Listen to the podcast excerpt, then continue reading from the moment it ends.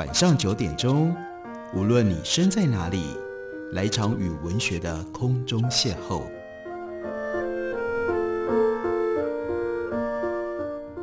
杨照谈书，邀您一同遨游文学世界，认识古今中外的经典之作。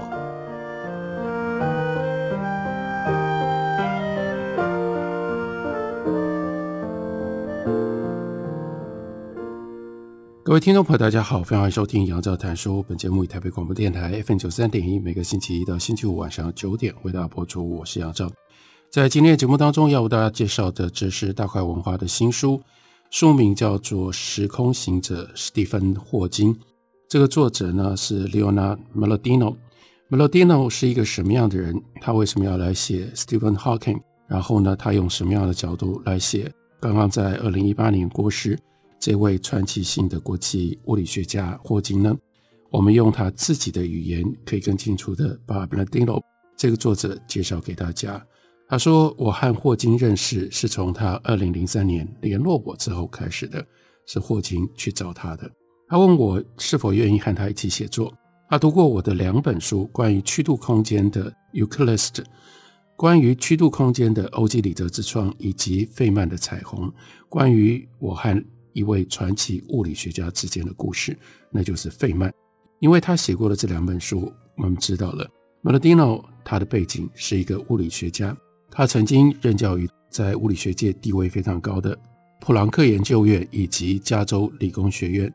他是一个理论物理学家，但他另外一个很重要的能力，他是一位非常精彩、非常杰出的物理学科普著作的作者。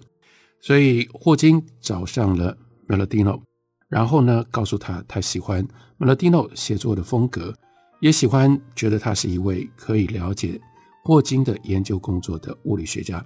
当然，在那个时候，到了二零零三年被 Stephen Hawking 找上了，大家一定是这种感觉。所以 Melodino 就说：“我感到受宠若惊。”在随后的几年当中，我们一起写了两本书，也成了好朋友。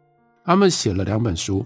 这两本书的中译本都由大块文化出版，所以大家如果有兴趣的话，也可以找来这两本书，好好的阅读认识一下。其中的一本书叫做《A Brief History of Time》，这个英文的书名真的很有趣，因为是源自于在这个之前霍金声名大噪的重要的物理学的畅销书，叫做《A Brief History of Time》，我们翻译叫做《时间简史》。那这本书。如果依照英文的原名的话，那就是更简单的时间史，中文翻译叫做《新时间简史》。可是呢，回到英文的这个名称上面，我们就知道霍金的原意是什么。霍金的原意是希望把时间简史变得更亲切、更易懂一点，因为 brief history of time 还不够 brief，还要更 briefer。然而，加州理工学院的物理学家 Sohm 也是霍金的一位好朋友，他曾经对我说：“你知道物理越多，你对时间简史的了解就越少。”至于霍金自己的说法，比较接近事实，我们也比较容易了解。他说：“很多人大家都买了这本书，但真的去读的人并不多。包括时间简史翻译成为中文本之后，在台湾销售状况也相当好，卖了好几万本。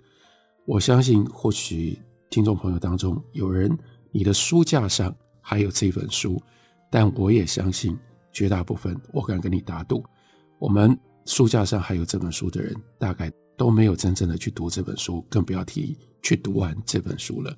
所以，为什么霍金要跟 Mlodinow 一起合作写了《新时间简史》这本书？在二零零五年英文版出版，那个时候 Mlodinow 正在加州理工学院教书。而霍金他定居在英格兰，他在剑桥。那那个时候呢，每一年霍金会来加州理工学院研究访问，每次停留两到四个礼拜。霍金到访，所以两个人呢可以面对面沟通。此外，还有两个人频密的电子邮件通讯，够让他们可以写完《新时间简史》。至于他的其他的著作，例如说《胡桃里的宇宙》。大块文化出版公司也出版了中译本，那是他基于他一九七零年到一九八零年代的研究工作，所以在《新时间简史》出版了之后，他们两个人又合作了另外一本书。这本书英文书名叫做《The Grand Design》，中文是《大设计》。这是一本关于霍金当时最新研究内容的书，介绍他在之前未在科普领域发表过的新理论。接着呢，他们计划在这个书里面要涵盖一些非常复杂的议题，例如说平行宇宙，宇宙可以从一种空无的状态中诞生的概念，以及自然法则是似乎经过了微调而使生命得以出现的事实等等。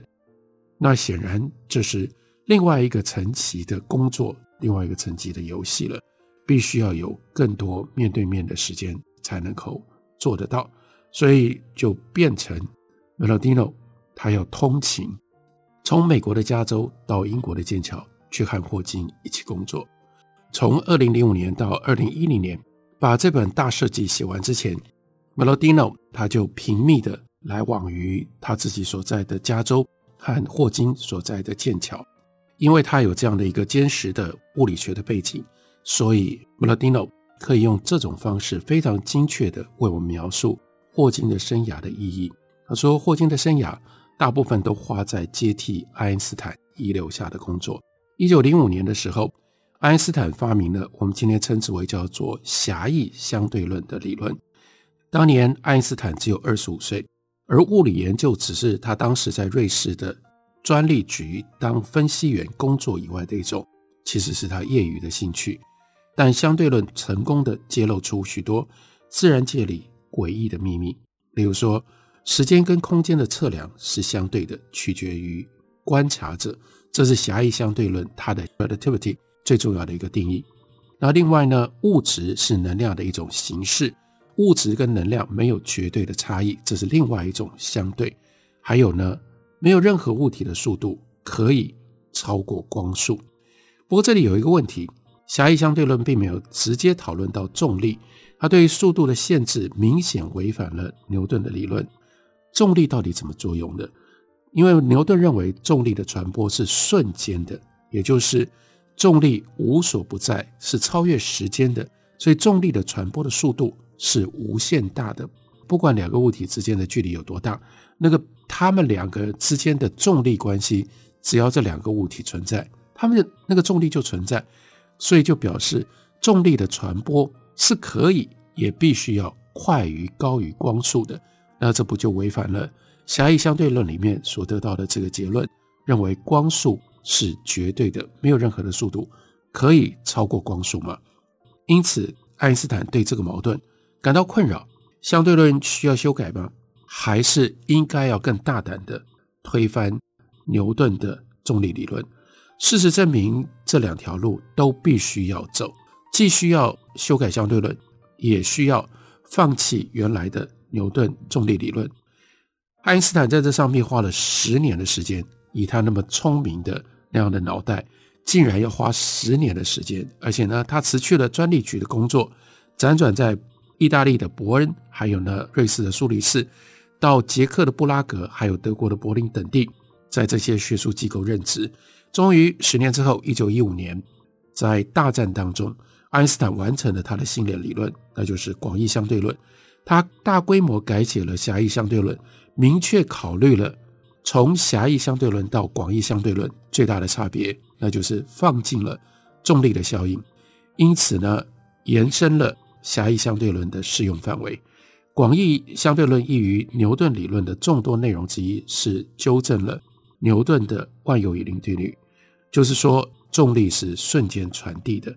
根据广义相对论，引力呢和光波类似，都是以波动的方式在空间中传播。并且是以光速进行，因此遵守相对论的速度限制。不过呢，要能够完整描述出重力波的传播方式，这是爱因斯坦最初在发展广义相对论的时候的一个重要的驱力。但是重力波却是广义相对论最后一个得到实验证实的理论。多晚呢？那就是一直要到超过半个多世纪之后，就由刚刚我们所提到的。霍金的一个好朋友 Thorn 索恩，他在实验上面证明了重力波的存在，也因此索恩得到了二零一七年的诺贝尔物理学奖。牛顿是用一个想象的力来解释行星在轨道上运作，那就是重力，还有呢，物体为什么会掉落的原因。物体之间存在的重力彼此互相吸引，使得运动的轨迹偏离原来的自然运动。牛顿宣称直线是物体运动的自然状态，但爱因斯坦向我们展示，这只是一个 approximation，这只是一个近似的一个图像。如果我们用不同的方式来描述重力的现象，你就会发现更为深层的一套真理。这个更为深层的一套真理，爱因斯坦把它表现成为时间跟空间的连续体，也就是除了物质跟能量之间没有决然的差别，时间跟空间也是混而为一的。重力其实就是对于时间的一种扭曲，这是完全全新的一个图像。但是这个全新的图像突破了。牛顿的物理架构，而使得天体当中许许多多的现象得以被计算，得以被解释。我们休息一会儿，回来继续聊。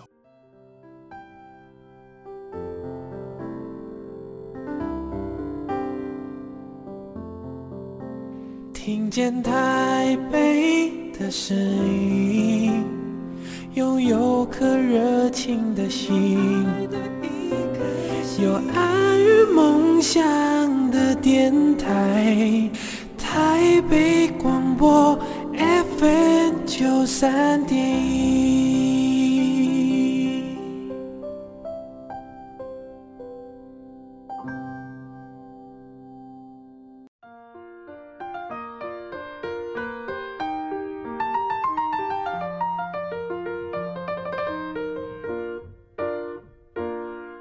感谢您继续收听《杨照谈书》。本节目以台北广播电台 FM 九三点一，每个星期一到星期五晚上九点为大家播出到九点半。今天为大家介绍的这本书，这是 leonard Mendolino 他所写的，中文翻译叫做《时空行者》史蒂芬·霍金。英文原来的书名是《Stephen Hawking: A Memoir of Friendship and Physics》。Mendolino 曾经和霍金一起写了《新时间简史》和《大设计》。所以在两件事情上面，他有特殊的条件来回忆斯蒂芬·霍金，那就是他跟霍金之间的密切私人合作关系。另外，作为一个优秀的物理学家，他对于霍金的物理学有充分的掌握。所以这本书很重要的一件，所以这本书很重要的贡献是帮我们从物理学的角度来帮我们定位霍金的贡献，联系到爱因斯坦。根据爱因斯坦。物质跟能量之间的相互吸引，并不是凭借力的作用，相反的，那是因为引发了时空连续体的弯曲，而这个空间的曲率会反过来决定物质该如何移动。因为有曲率，所以呢，物质就会朝着那个曲折的方向去运动，以及能量又会如何传播。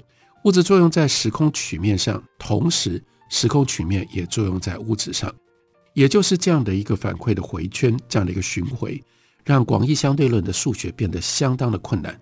为了要发展这套理论，爱因斯坦必须要学习并且掌握一套在当时还非常晦涩、专门讨论弯曲空间的数学领域。但现在这已经变成了物理学界必备、一定要有的数学能力、数学工具，甚至相当程度上，当今现在的物理学。有许许多多都是由杰出的数学家所参与的，就源自于此，那就是非欧几何。在和非欧几何艰苦奋斗十年之后，爱因斯坦一再的尝试错误，不断猜测理论可能出现的形式，计算每一个可能理论所导出的结果，并且反复批判自己的想法，才借此打造出完美的广义相对论。在一般的情况底下，牛顿的理论提供一个很好的 approximation，那是近似的解释。这就是为什么几百年来没有人注意到牛顿理论的缺点。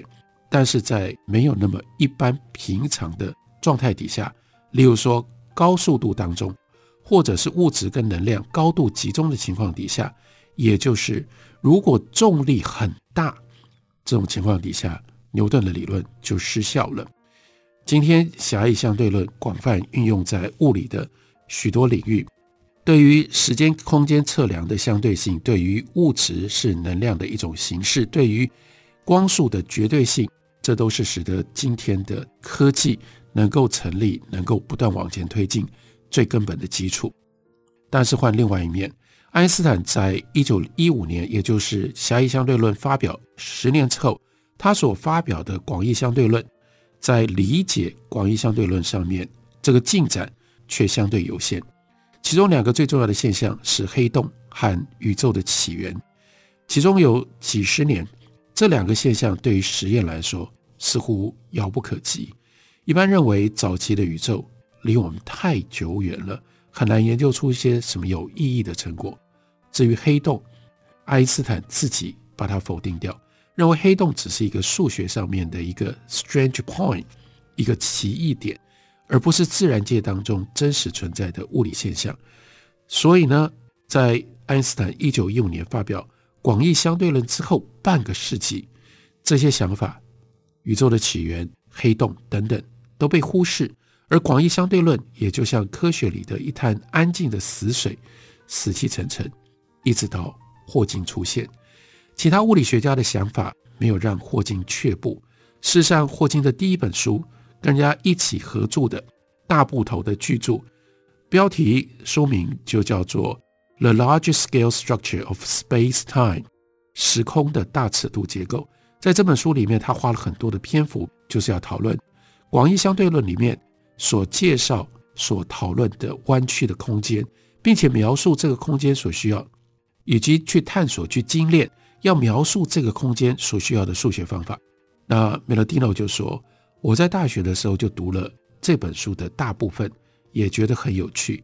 这是一本很吸引人的书。我在这里，Meledino 就发挥了他写作上面的特殊的趣味的风格。因为我们在讲引人入胜、吸引人的书，我们会说那叫做 page turner，意思是说会让你一直往下翻，一直往下翻。他说这像是一个 page turner，让你忍不住想要翻到下一页。不过，当我们在讲 page turner 那种畅销书，我们是快速的翻到下一页，迫不及待翻到下一页。可是这本书呢，你要花很久很久的时间，你才会翻到下一页去。虽然你也会想要翻到下一页，你不会想要放弃，但是呢，理解消化一页的内容，可能就要花一个物理学的研究生一个小时的时间，甚至更长。而黑洞。和初期宇宙，也就是宇宙如何生成的问题，是霍金着迷的两个主题。这个两个系统的物理学也就变成了他主要的研究领域。他早期的工作产生了很大的影响力，最重要的就是唤醒了沉睡已久的广义相对论。为了把这个广义相对论继续探索下去，指引的方向。虽然经过了半个世纪，这个影响到今天还在。如果没有霍金的话，今天物理学界天文物理对于宇宙的研究，应该是不可能和高能物理探索物质内部变成了两大同样同等重要的领域。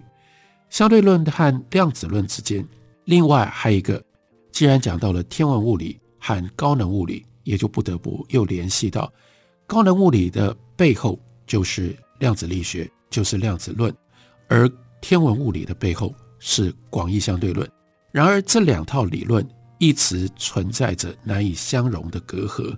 但是霍金也是如此勇敢的，在这个问题上面有一些重要的发现，因而催生了一门新的领域，现在称之为叫做量子重力论。霍金一生致力于探索这些观念跟现象，他向世人展现。这些过去在物理学本身都被区隔成为一个一个个别领域去处理的问题，其实他们是彼此相关的。他从未停止从这中间发掘出新的发现。当他决定要跟 Melodino 一起来写《大设计》这本书的时候，他已经在这些问题上思考并努力奋斗了四十年的时间。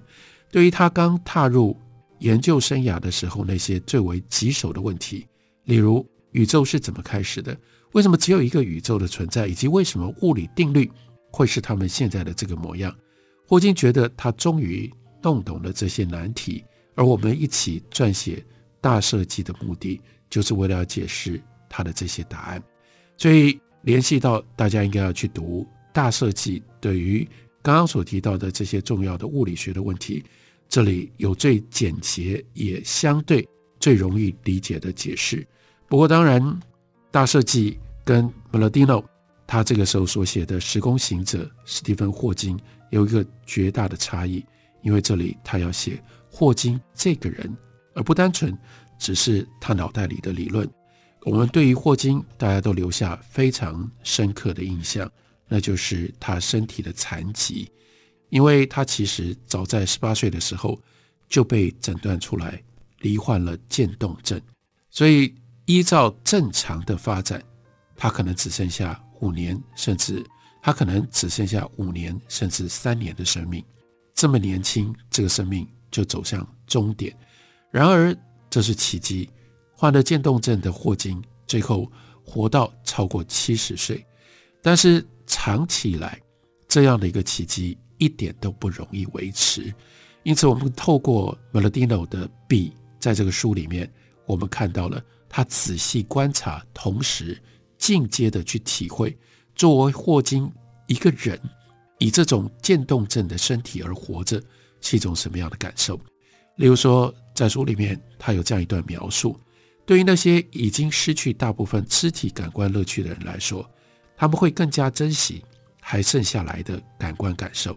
一次肢体的碰触，一首交响乐，一道香气，一盘美食。用餐对霍金来说，永远是一件重要的事。然而，他们也是一段廉洁的时刻。就沉浸于抽象数学世界的人来说，用餐时刻是一个让他们可以暂时回到现实人间的缺口。然而，即使是在用餐时刻，这个缺口也不会出现在霍金敏锐而热切的思考过程当中。如果他看待物理的方式有如他看待人性的那样一份戏谑和调皮的话，那么他处理人性的方式，也会有如他在物理学里所展现出来的睿智。最重要的是，一直不断的连接霍金这个人以及他所发展出来的物理学巨大的贡献，他的理论上面的成就。像是书里面也有这么一段，告诉我们，广义相对论和量子理论是人类智性上的两大怀宝，不仅优美，而且有耀眼的成就。这两个理论不但形塑了今天的科学，也塑造了物理学家对于自然的理解。然而，他们不可能两者全对，因为这个理论互相抵触、彼此矛盾。不过，他说，随着我越来越认识霍金，越来越了解他的个性，我理解到调解互相矛盾的理论与观念是霍金非常拿手的强项。对他而言，调解矛盾就像迁徙对候鸟而言一样。都是很自然的事。然后这么一段感人的话，Meladino 说：“毕竟霍金的人虽然活着，但也像是已经死了。他既非常有威力，却也非常无力。为人勇敢，但也很谨慎。就霍金而言，矛盾不只是生活的哲学，而是他的生命本身就充满了矛盾。用这种方式，Meladino 帮我们把霍金这个人。”跟他的思想，跟他的物理理论连接在一起，写在这本《时空行者》史蒂芬·霍金书里面。感谢你的收听，明天同一时间我们再会。